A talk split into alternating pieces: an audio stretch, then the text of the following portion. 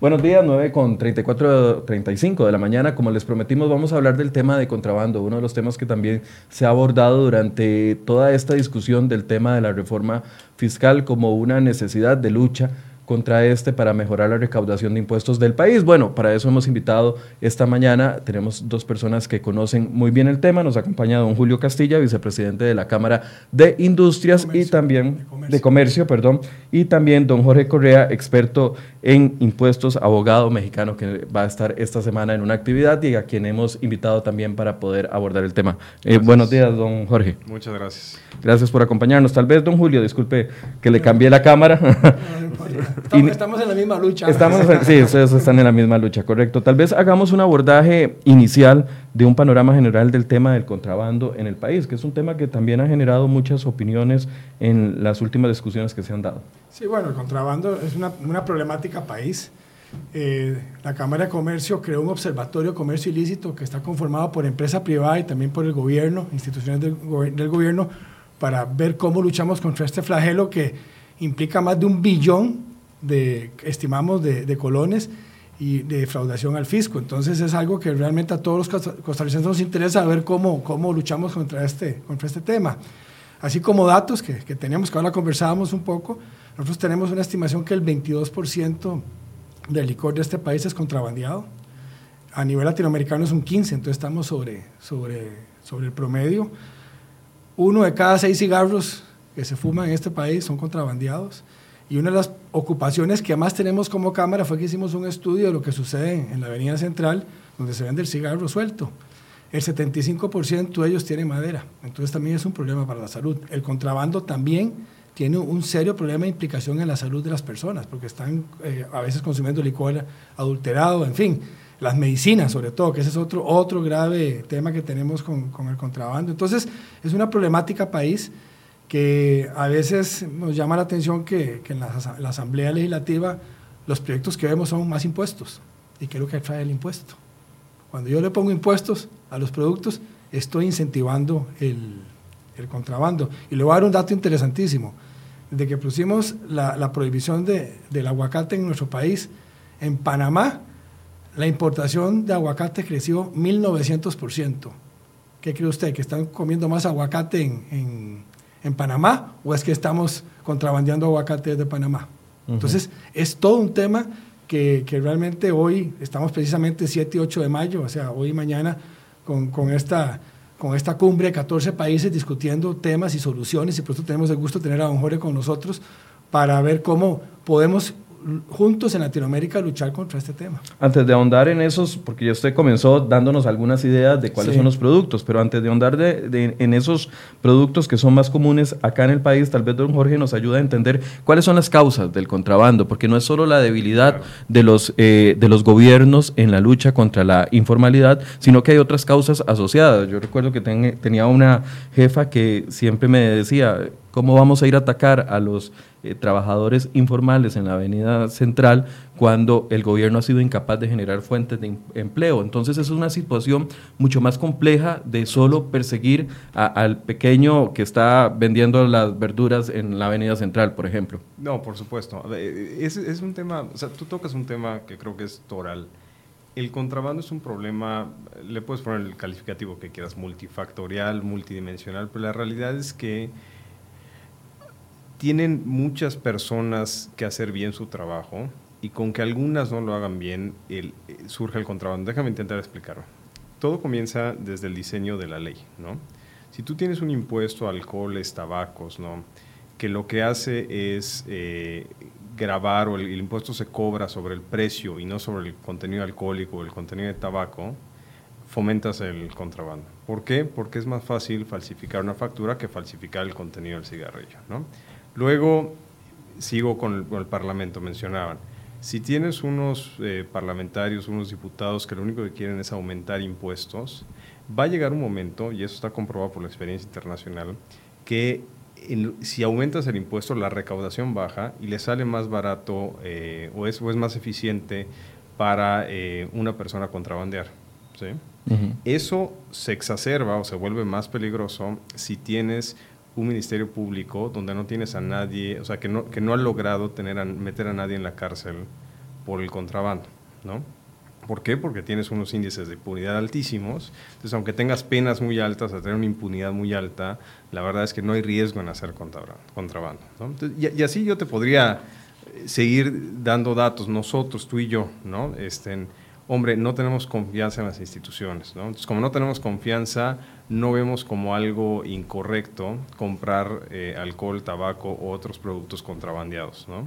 Entonces, no sé si con esto te doy un poquito el sabor, o sea, de que es un problema multifactorial donde necesitas alinear a muchos jugadores. ¿no? Aquí hasta el momento usted ya me ha mencionado dos causas. Uno, la insistencia de los gobiernos en, incluir impuestos específicos a productos específicos que los encarecen y por supuesto se da este fenómeno que usted menciona, pero además la, incapacidad del Estado en... Eh, en generar una competencia leal, no una competencia desleal dentro de las eh, actores del mercado que compiten. Eh, correcto, ¿no? Y, y, así como o sea, te, di estos ejemplos, puedes irte a, más ejemplos, ¿no? Este, eh, temas de implementación, por ejemplo. cuando, trabajé en la OCDE, uno de los, de los temas que era muy curioso o era muy interesante era ver la diferencia entre, digamos, los países latinoamericanos y los demás países cuando llegaba el tema de la implementación, ¿no? O sea, somos muy buenos para hacer leyes, para escribir cosas, órdenes ejecutivas, estándares, ¿no? Y a la hora de aterrizarlo, ahí fallamos. Y no es algo, no estoy hablando de Costa Rica, estoy hablando de México, estoy hablando de todos los países, donde el, el, tema de llevarlo a la práctica, llevarlo de una manera que, que funcione, eh, no ha sido, digamos que no es lo que nos caracteriza por hacerlo bien. ¿no? Y, luego, e, esa es una parte muy importante. Luego, ya tienes la ley, ya funciona. ¿Quién lo revisa? ¿No? Y en una de estas, este tema se le deja a un equipo de auditores de cinco personas para un país de, no sé, cuando menos cinco millones de habitantes. Entonces, eh, si una parte del eslabón falla, eh, falla toda la cadena. ¿no? Ahora, te estoy diciendo un poquito lo negativo, ¿no? Y como las causas de cómo llegamos a donde estamos. Ahora, en Costa Rica, por ejemplo, eh, entiendo que han tomado un paso muy importante con el establecimiento de una comisión mixta, ¿no? Algo que no, no es común, eh, pero sí es una muy buena práctica, es que hay un diálogo constante entre el sector público y el sector privado y que esté en la misma mesa todas las entidades del sector público, ¿no? Porque el, no sé, el ministerio o el, el ministro de Ingresos puede estar haciendo muy o de Hacienda puede estar haciendo muy bien su trabajo, pero si tú tienes al Ministerio Público que no está haciendo el suyo, de nada sirve que la policía bancaria, pero la policía fiscal y aduanera tenga, agarre a una persona haciendo contrabando si el Ministerio Público no logra que la persona esté en la cárcel. Entonces, eh, un poco lo que te quiero transmitir es que necesitan alinearse muchas instituciones y creo, creo que este comité mixto que entiendo que implementaron acá desde hace algunos años es, es un buen camino. ¿no? Ahora hay que ponerle metas concretas y que de ahí vayan saliendo iniciativas porque a diferencia del tema de impuestos en general, el, en el tema de, de contrabando es, es un, un, tema donde los intereses del sector privado y del sector público están alineados. ¿no? ambos buscan que no haya competencia desleal por, por el lado de los empresarios y, y, el gobierno debería estar interesado en la recaudación de impuestos. Correcto. No, correcto. Y, y el tema, o sea, y, regresando al tema que tú decías de, cobrar impuestos, a ver, cobrar impuestos es natural. Esto es como una es como una familia. O sea, el ingreso natural de un gobierno es la recaudación. Ahora, todos los gobiernos de los países desarrollados descansan en el impuesto sobre la renta, en el IVA. Y el impuesto sobre este tipo de productos, alcohol, tabaco, es un impuesto marginal. O sea, en, el tiempo tenía un peso de más del 10% hace unos 40 años y hoy en día ya está alrededor del 7.5%. ¿Esto se debe a que la gente ha cambiado sus prácticas de consumo? No. O porque no se está logrando, o, por, esta competencia desleal que existe. Yo creo que el reconocimiento de que este tipo de impuestos, eh, en, inglés le llaman los sin taxes, o sea, los impuestos al pecado, en el sentido de que son impuestos sobre productos que tienen externalidades negativas, alcohol, tabaco, combustibles, este, ¿no? Eh, todos este, eh, en México hay los que tienen azúcar, por ejemplo, ¿no? Productos que tienen azúcar, o sea, todo este tipo de productos que generan externalidades negativas en el ambiente o en, la gente, no, no, está mal grabarlos, nada más que hay que tener mucho cuidado. No, son, no, puedes ir al infinito como les gustaría luego a algunos diputados, estoy hablando de México, no de Costa Rica, hace la semana pasada presenta iniciativa para subir Sí, pero no han entendido que llega un momento donde ya, ya la recaudación no sube, sino baja y fomentan el problema que estamos platicando el día de hoy. Ahora, en Costa Rica es un país muy particular por su tamaño. Eh, somos un país relativamente pequeño donde todas las semanas estamos acostumbrados a ver decomisos por parte de la Policía Fiscal de ingresos que se dan, ya sea por la frontera eh, norte, más por la frontera sur, de eh, todo tipo de, de, este tipo de, de productos. Pero la porosidad de las fronteras y la eh, poca acción de las autoridades es lo que genera este problema. En parte. Eh, en México, eh, ¿cómo han logrado luchar contra esto? Sabiendo que México, bueno, los que hemos tenido la oportunidad de ir por México, sabemos de que el tema de las ventas en callejeras es casi que igual a lo que vemos acá y que también lo, existe un alto nivel de venta informal. No, correcto. En, México el índice, en Julio, está peor. O sea, en México estás alrededor de 30 a 35%.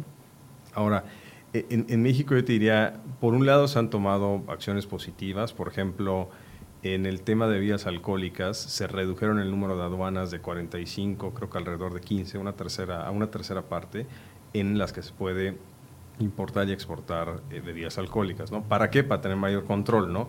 Pero el problema en México es un problema más de fondo, o sea, que es el, el, realmente la subvaluación, o sea, la falsificación de facturas, de comprobantes, e, es, es brutal. Entonces, e, en un país así no hace sentido tener un impuesto que se calcula como un porcentaje del precio. ¿Por qué? Porque si quiero que el impuesto sea menor, te falsifico la factura, entonces mi precio va a ser menor. Entonces, en México lo que hay que hacer es un cambio mucho más de fondo, donde la estructura del impuesto está mal hecha, ¿no? En México, creo que a diferencia de Costa Rica, sí tienes una administración tributaria muy grande, son más de 32 mil, 33 mil empleados, ¿no? que si hay un equipo que se dedica al, contrabando, ¿no? Entonces, tal vez el problema no está allá en México, pero está en otro lado, ¿no? Entonces, eh, regreso a mi punto inicial, esto es multifactorial, o sea, no puedes atacar una cosa y no todas las demás porque el problema va a seguir existiendo, ¿no?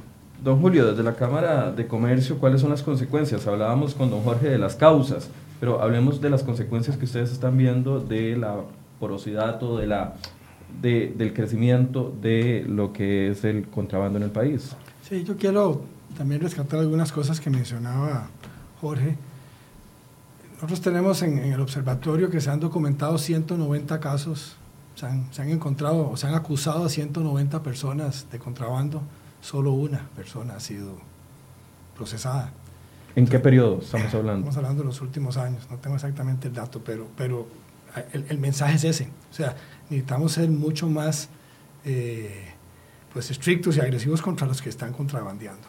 Pero otra cara del problema es los, los, los, los consumidores el más del 90% de los ticos sabemos que contrabando.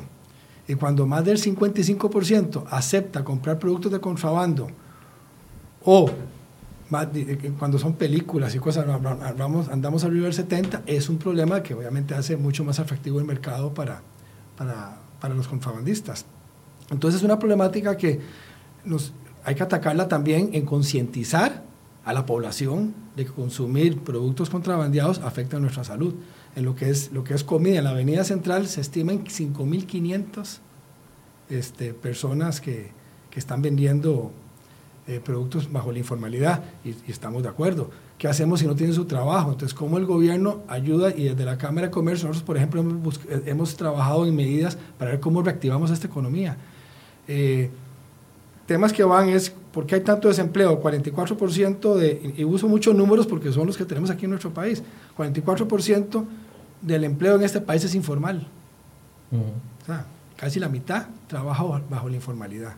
Entonces, ¿por qué se da eso? Bueno, necesitamos ver cómo brindamos condiciones en el país para que hoy las empresas, las pymes, que casi que el 90% del parque empresarial de este país son pymes, muchas están en la informalidad porque el costo de formalizarse es tan alto que no lo pueden hacer. Entonces, si la caja tengo que pagar 40 y pico por ciento de cargas sociales más, lo que pago de impuestos, es imposible. Entonces, ¿cómo les ayudamos? Y tenemos proyectos presentados en la Asamblea para ayudar a todo esto. Si nosotros logramos bajar la informalidad, estamos también bajando la, el la posibilidad de que la, gente quiera contrabandear para poder subsistir. Ahora, ¿dónde es que ven ustedes el problema en el tema de las acusaciones a personas, porque me habla de 190 eh, personas acusadas por tema de contrabando, solamente una llevada ante los tribunales. Esto puede tener muchas causas. Uno puede ser la mora judicial que tenemos en el Poder Judicial, que sabemos de que los casos tardan hasta 5 o 10 años en solucionarse, o otra puede ser producto de una mala investigación, que en este caso está en manos de la Policía Fiscal del Ministerio de Hacienda. Usted me corrige si estoy en lo correcto. Hace unos años, hace unos años eh, la ley decía que yo tenía que tener, creo que eran 5 millones para, para si, si, me, si, me, si me atrapaban con un, con un monto menor a 5 millones, pues no, era un tema que no era contrabando. Ya eso se bajó a 50 mil colones.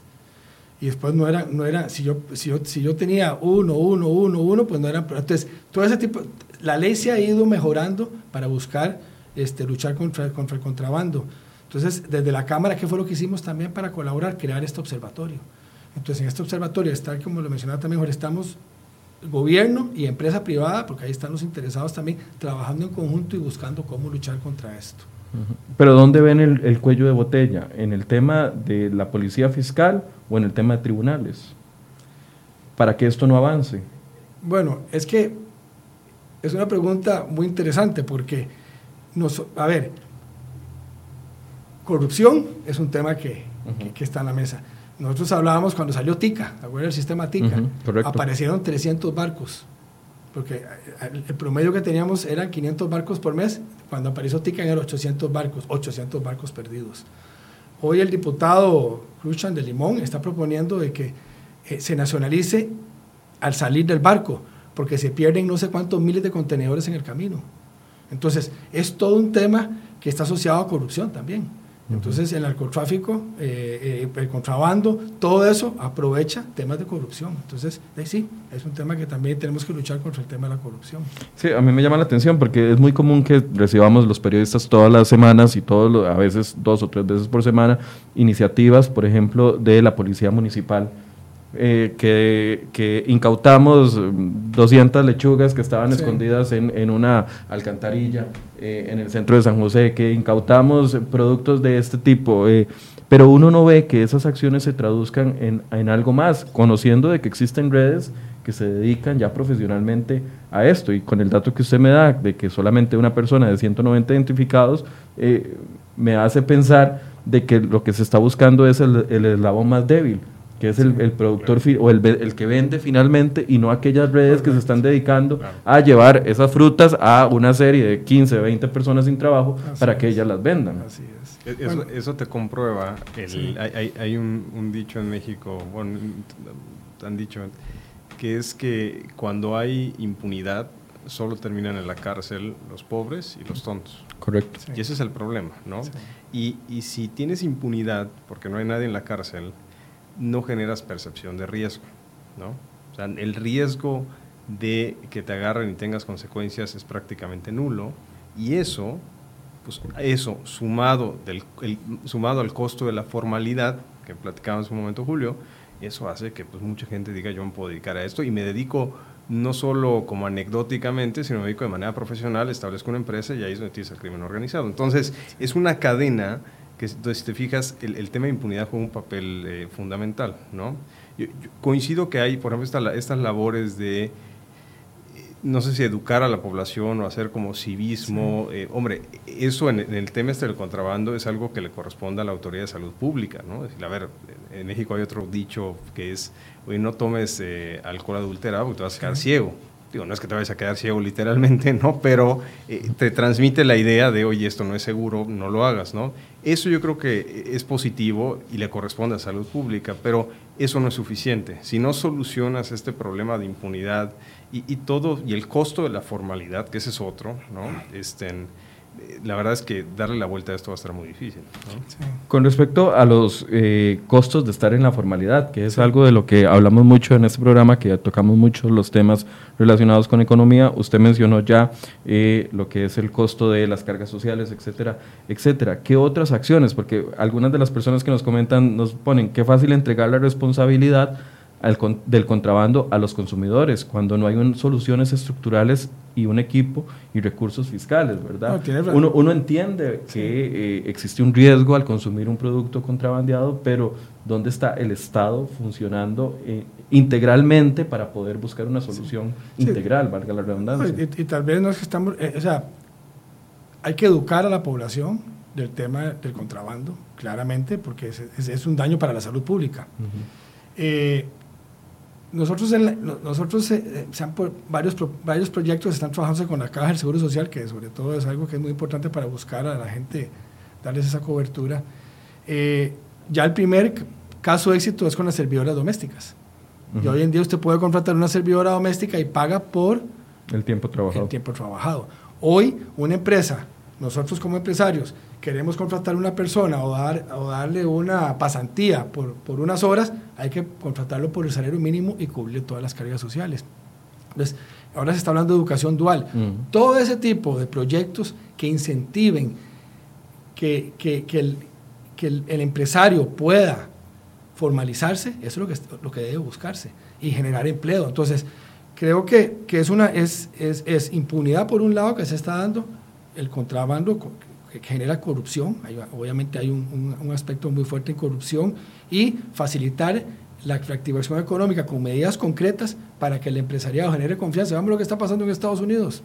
Tenemos al vecino del norte que habla de que bajó los impuestos a las, y hoy la tasa de desempleo está en el 3.9%, la más baja desde 1965. Con una reactivación económica envidiable. Envidiable, ¿por qué? Porque, a ver, el sector privado es el que genera, es el motor del desarrollo de cualquier país. Entonces, yo creo que lo primero que hay que hacer es cómo los ayudamos a, crecer. Eso sí, eso sí, y hay que ser muy claros. Hay que luchar contra la evasión. ¿okay? Y eso es muy importante. O sea, para eso, para eso yo creo que, como, como lo mencionaba Jorge, o sea, la Hacienda debe enfocarse en luchar contra la evasión porque, lo, eh, porque hay que poner, no, es justo tampoco para un empresario que paga gran, los, aquí los 500 grandes contribuyentes están fiscalizados de la A a la Z. Entonces, ellos pagan, entonces, como decimos, ¿por qué casar en el zoológico? Vaya, busque y trate, uno, formalizar y dos, con medidas, y dos, ir a fiscalizar que estas compañías estén pagando el impuesto de ventas. Ahora, ahora viene el impuesto al valor agregado. Si no, si no se fiscaliza, mayor evasión va a haber todavía. Tal vez antes de eh, entrar en, otro tema que me interesa, que es el hecho, o que tal vez usted nos enliste desde el observatorio, cuántos, cuáles son los productos más comunes que se consumen acá de contrabando, quiero preguntarle a don Jorge, aquí estamos en la implementación de un impuesto de valor agregado que no teníamos antes y que se está implementando hasta el próximo mes de julio. Se nos ha anunciado que es como una medida que va a ayudar al control, como control cruzado para la lucha contra la evasión. Y nos hablan de otras medidas, como por ejemplo la factura electrónica, que es otra cosa que acabamos de incorporar nosotros. Increíblemente hasta 2019 estamos entrando en este, en, en, en este ritmo. ¿Son medidas suficientes para luchar contra la evasión, basado en la experiencia internacional? Mira, suficientes te diría que no, pero probablemente necesarias sí. ¿no? Y, y déjame, hago dos, tres comentarios. ¿no? Cualquier país desarrollado que tú voltees a ver, el sistema tributario de cualquier país desarrollado descansa sobre dos pilares fundamentales. El impuesto sobre la renta, o no, me imagino que, sí. tanto a los individuos como a las empresas. Que en este país, solo para aclararle, si no lo tiene eh, en, el, en el panorama, en este país el 80% de las personas no pagan impuesto Ah, de renta porque están exonerados todos los salarios mayor, menores a 800 mil colones, entonces quedan exonerados de impuesto de renta. No, hay problema, ¿no? Entonces tienes, tienes el impuesto sobre la renta y tienes el impuesto sobre lo agregado. Eso soporta la gran mayoría de la recaudación. Si hacemos un 80-20, eso debería soportar el 80% de la recaudación. Y el otro 20% debería estar en impuestos como los impuestos a alcohol, tabaco, debería estar en, probablemente en el impuesto, eh, no lo sé, otros que tenga, que, tenga el país, ¿no? Entonces, el, el, cambio hacia un impuesto a valor agregado, yo, sin conocer los detalles de, la reforma, diría que es un paso sumamente positivo, ¿no? Eh, económicamente actúan de manera inversa el impuesto sobre la renta, el impuesto a valor agregado, entonces... Eh, alguien que está exonerado del impuesto sobre la renta, como el ejemplo que me dabas, puede estar pagando impuesto a valor agregado si resulta que no declara el ingreso en el impuesto de la renta, pero sí lo gasta, si consume. Entonces, y, por eso y por muchas otras razones, un impuesto controla al otro y la verdad es que funciona bastante bien. El impuesto a valor agregado tiene otro beneficio. Lo, lo tienen hoy más de, cuando menos, 140 países a nivel mundial. ¿no? Entonces hay mucha experiencia de cómo hacerlo muy eficiente, cómo aprovechar la tecnología, Hoy en día la OCDE, a la que Costa Rica está en proceso de, acceder, eh, ya tiene por primera vez en la historia unas guías internacionales en materia de IVA. Entonces no hay que inventar el IVA. O sea, el IVA no solo tiene a 140 países, no solo es un impuesto que lleva, no creo que haya cumplido los 100 años, pero va cerca. no solo hay esa experiencia, sino ya los países se pusieron de acuerdo para establecer un estándar, déjame llamarle mínimo. Entonces, eh, llegar tarde a veces tiene sus beneficios y el beneficio es que, aprendes de los aciertos y los errores de los demás. Entonces, creo que en ese sentido la experiencia, el valor agregado puede ser muy positiva para Costa Rica. Ahora, dicho eso, a tu pregunta original de tener el IVA eh, nos permite combatir la evasión, no. Hay dos problemas que siempre van a estar presentes en materia fiscal. Uno es la elusión fiscal, el que conoce también las reglas, que sabe cómo... Cómo, cómo flexibilizarlas de una u otra forma. O, pasar a un ladito y no tocarlas, ¿no? Y el otro es el tema de elevación. Elevación es ilegal 100%, es un delito. ¿no? Entonces, cada una tiene mecanismos distintos, ¿no? Por ejemplo, eh, Costa Rica implementó, si no me equivoco, hace un par de años el tema de, eh, de reportar las cuentas financieras. O sea, hoy en día la Autoridad Tributaria de Costa Rica ya, ya conoce las cuentas bancarias que tienen los costarricenses fuera de Costa Rica. Antes no lo conocía. Ese es un tema de evasión, porque si no existiera ese mecanismo, el fisco costarricense no se podría enterar y las, los individuos podrían no declarar eso. Es un tema de evasión. Un tema de ilusión, hoy me contaban en la mañana que hace poco entró la, eh, la disposición de capitalización insuficiente o capitalización delgada. Es una norma que busca evitar que las empresas se endeuden, digamos, en exceso. Entonces, eso, eh, un poco lo que te quiero transmitir es que son dos temas y esos dos temas van a estar permanentemente presentes y porque tapas un hoyo y se abre otro, ¿no? Entonces, es un tema permanente, pero yo creo que el acceso, el que Costa Rica esté teniendo instrumentos internacionalmente aceptados, renta e IVA, y que esté entrando a la OCDE, hombre, le da, le da una posibilidad de no meter la pata y no cometer errores y aprovechar la experiencia y el conocimiento de muchos otros países que puede, eh, que si lo aprovecha Costa Rica podría ir mucho más rápido que los demás. Ahora, yo, yo, le entendí claramente cuando usted hablaba al principio con respecto a los impuestos específicos, pero quiero que ahondemos en eso, porque acá en el país me imagino que las personas con las que usted ha conversado le han eh, indicado de que aquí insisten algunos legisladores en los impuestos específicos. No hace más de tres meses creo que estaba el diputado Jonathan Prendas insistiendo en un nuevo impuesto a las bebidas alcohólicas con el fin de fomentar, no me acuerdo, o solventar algún programa social que no lo recuerdo específicamente en este momento. Usted nos decía, aumentar impuestos eh, fomenta de una u otra forma el contrabando. En, el, sí, a ver, en los impuestos específicos, eh, los impuestos específicos van a existir, ¿no? Y van a existir porque son bienes que generan externalidades negativas que, eh, que la gente está dispuesta a consumirlos aún cuando el precio sea relativamente elevado, ¿no? Y de alguna manera se justifican porque buscas evitar el consumo excesivo de esos productos, ¿no? Entonces, eso ha existido desde antes que existiera el impuesto sobre la renta, ¿no? Ha existido por siglos, ¿no? Ese es un tema. Un segundo tema es que estos impuestos específicos puedan subirse al infinito. O sea, que hoy sean 20 y mañana 30 y luego 60 y entiendo que ustedes ya están más arriba del 100, ¿no? Bueno, e, eso no puede ser. O sea, y no puede ser porque eh, eh, ha sido comprobada la experiencia internacional que eh, un, creo que fue un economista llamado Laffer, desarrolló algo que se conoce como la curva de Laffer, donde llega, o sea, comprobó que llega un momento donde si tú sigues aumentando la tasa del impuesto, la recaudación baja. O sea, deja de subir, sino empieza a bajar. Entonces, ¿por qué? Porque la gente ya un poquito reconoce el tamaño de la, del impuesto y dice, ¿sabes qué?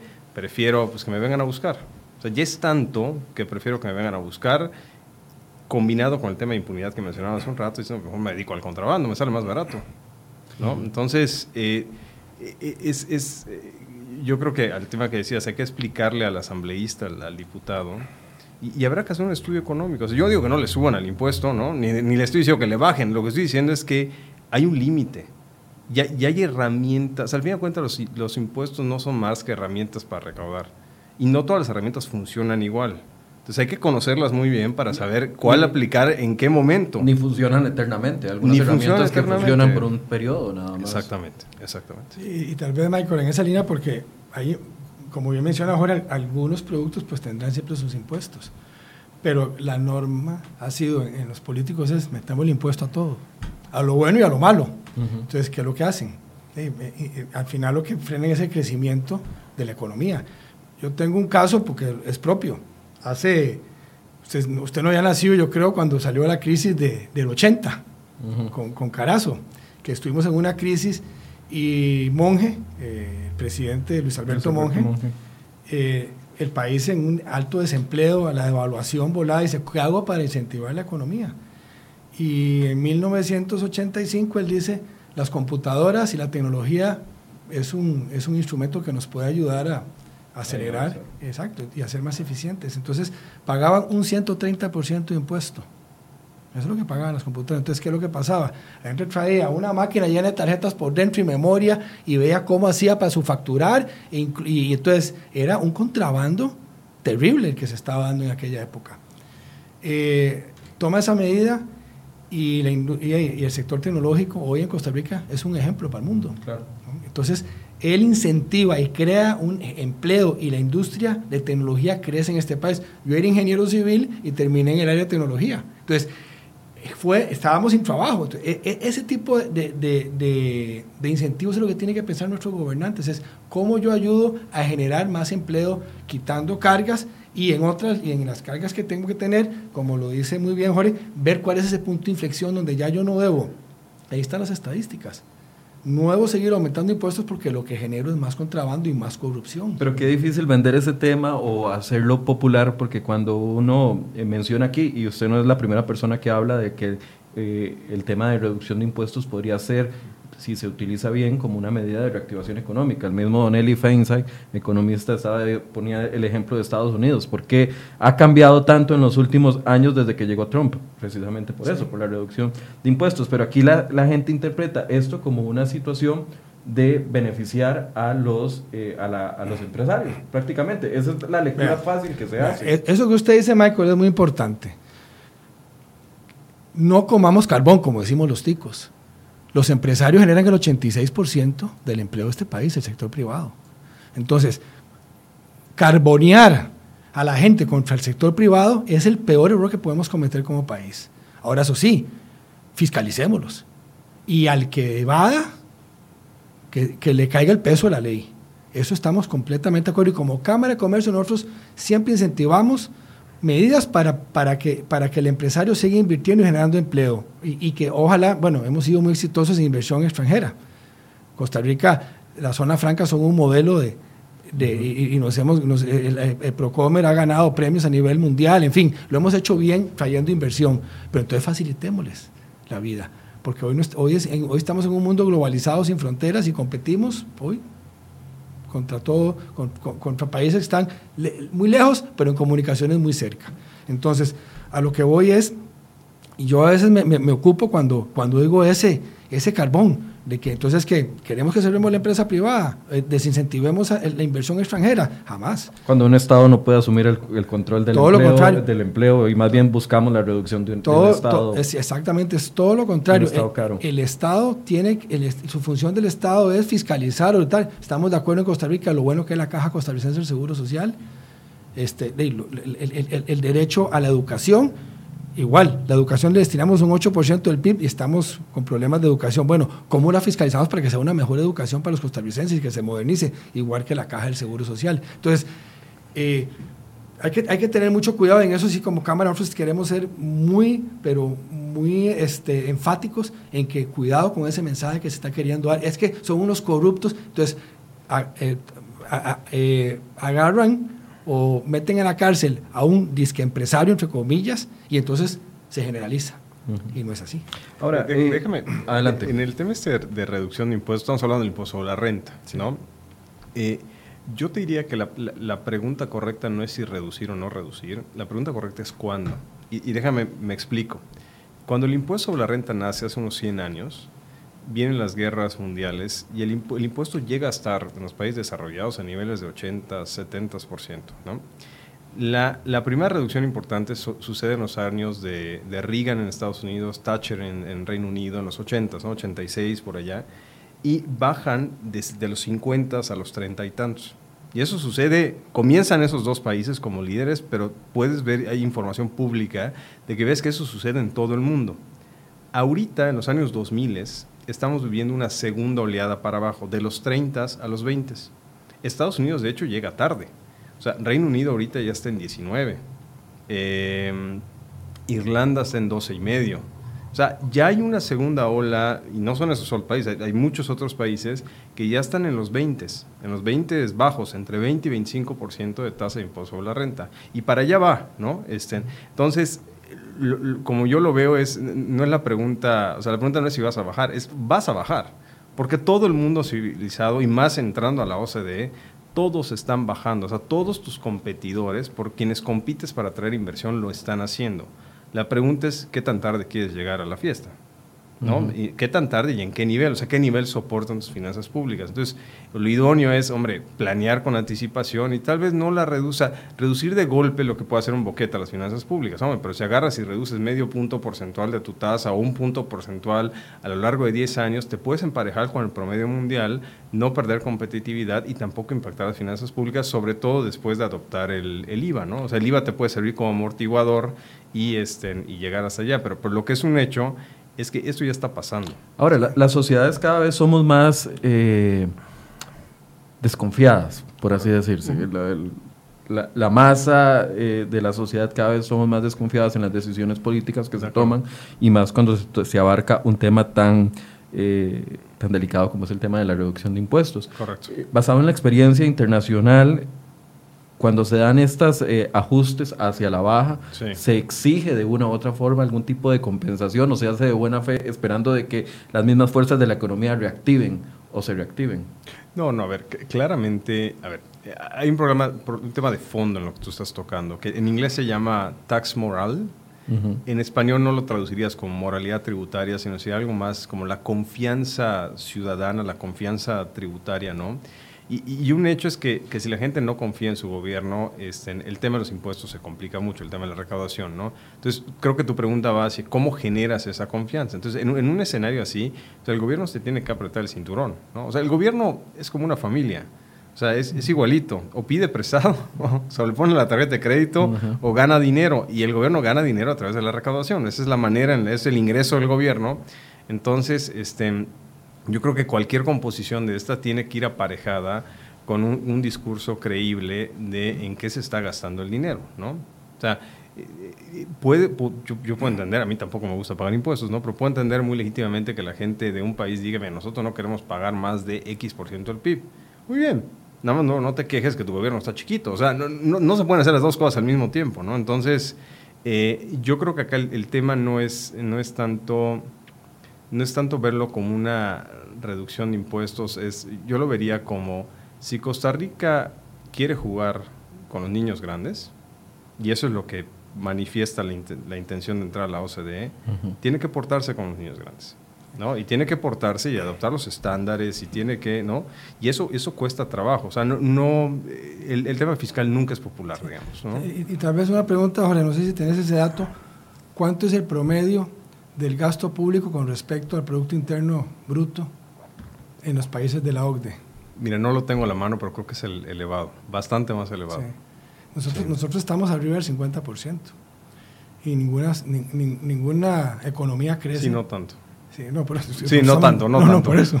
creo, creo, que está en 35-40%, por eso por ahí andaba. por eso que no tenía el dato exacto. Nosotros estamos en 50 y pico por ciento. No hay Por eso tenemos que pedir prestado todos los meses para poder sostener bueno, por eso, un estado. Y, y, lo que dice Jorge es muy valioso.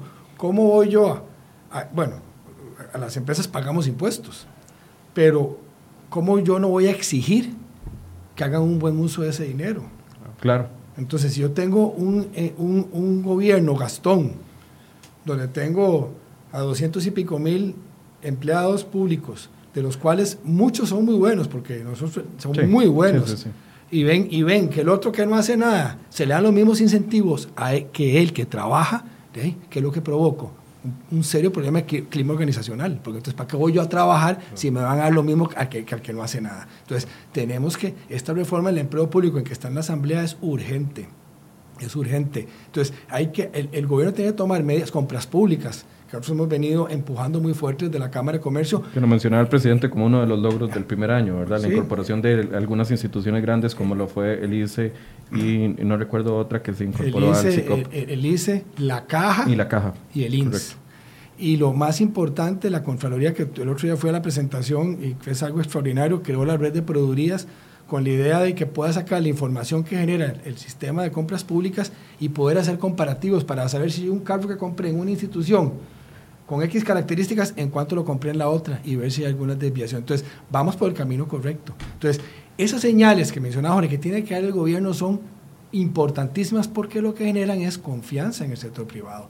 Para decir, yo invierto porque sé que se están usando muy bien los impuestos. Cuando usted va a Estados Unidos y paga impuestos, pero ve obra pública, yo, yo pongo un ejemplo, usted vaya a un parque público en Estados Unidos, es un parque que está con todas las facilidades porque los impuestos ahí se están invirtiendo. se traducen. Es correcto. Entonces, eso es, eso es algo importantísimo que este gobierno tiene que hacer, es generar confianza y, y, no tirar señales que... Entonces, yo estoy de acuerdo, la OCDE, la Alianza del Pacífico, todo ese tipo de iniciativas son un debe para Costa Rica.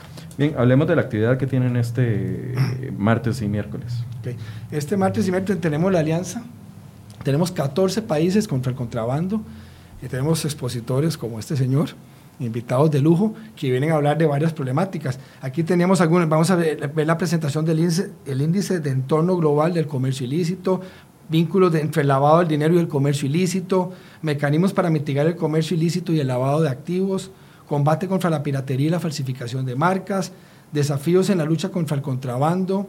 Además, se trabajarán en mesas sectoriales de, a mí me hablaba, usted me estaba preguntando qué áreas vamos a hablar sobre cigarrillos, licores, calzado, textiles, combustibles y buscar esas mejores prácticas. Entonces son, tenemos expertos de 14 países con la misma problemática hablando y eso es un gran logro para Costa Rica.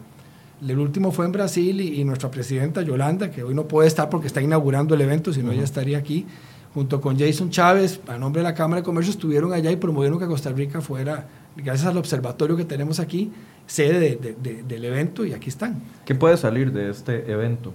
Medidas concretas, sugerencias específicas al gobierno. A ver, don Jorge, ¿qué espera? Usted que es uno de los... Mira, a ver, yo, creo que este tipo de foros, o sea, tal vez suene un poquito etéreo, pero sirven realmente para intercambiar experiencias. O sea, el, el, gran problema es que, eh, digo, bueno, no el gran problema, o sea, la realidad es que la gente del sector privado está atendiendo sus negocios, ¿no? La gente del gobierno yo, yo estuve 10 años en el gobierno, estás atendiendo lo urgente, o sea, tienes más problemas que los que puedes solucionar, ¿no? Eh, cada quien está en lo suyo. Entonces yo creo que este tipo de foros sirven para separar un momento, de, un pedazo de tiempo, ¿no? Para pensar y decir, a ver, ¿cómo, todos tenemos el mismo problema, ¿cómo lo han hecho otros países? La Alianza del Pacífico, la OCDE, eh, a mí me tocó representar a México por varios años en la OCDE, además de trabajar ahí. Eh, al final de cuentas sirven para eso. O sea, sirven para que te sientes con tus pares, compartas la problemática y te cuenten cómo la han solucionado e intentes, bajo toda esa experiencia conjunta, encontrar cosas que te podrían servir a ti, ¿no? Yo así veo el evento de, hoy y mañana. Creo que es un espacio para, para compartir, cada quien se llevará ideas y creo que la parte más difícil luego está en, está en implementar. Entonces, por eso, de ahí el que tener un mecanismo de implementación como el comité mixto que ustedes tienen sea tan valioso. el comité en sí mismo...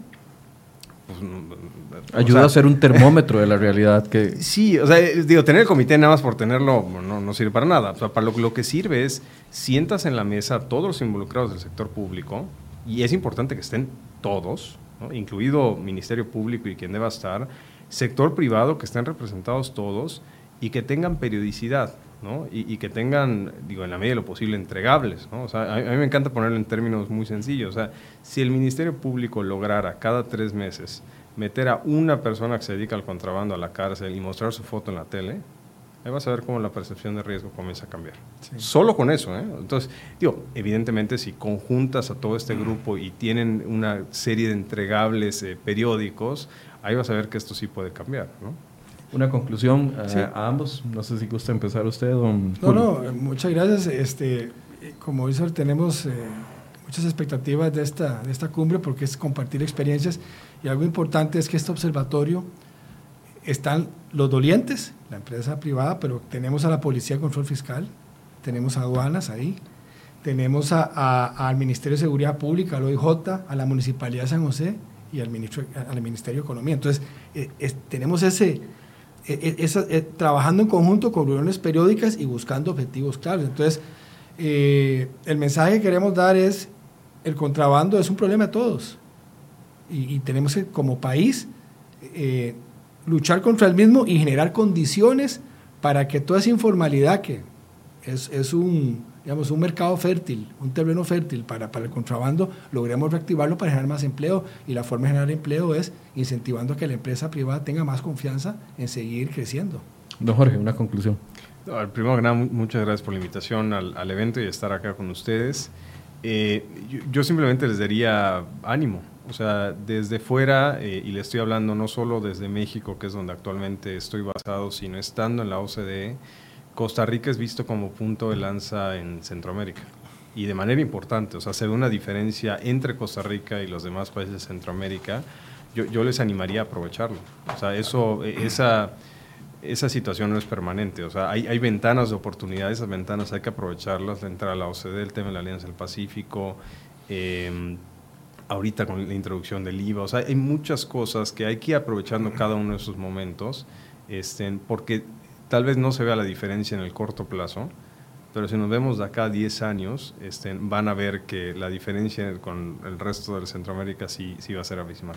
Sí, ojalá que esos pasos se vayan dando porque la estabilidad económica es lo que todos quisiéramos y añorar. Nos decía ahora otro entrevistado que teníamos en el programa de las 8, eh, en el 2008 vivíamos con 0% de déficit fiscal, vivíamos en la alegría y no nos habíamos dado cuenta. Ahora estamos viviendo la, la parte amarga. Todos los esfuerzos que sirvan para paliar esta crisis que nos está afectando son bienvenidos. Muchas gracias gracias a ambos. Ojalá que les vaya muy bien en el evento. Gracias por los insumos y gracias a ustedes por acompañarnos. Los esperamos mañana a partir de las 8 de la mañana. Buenos días.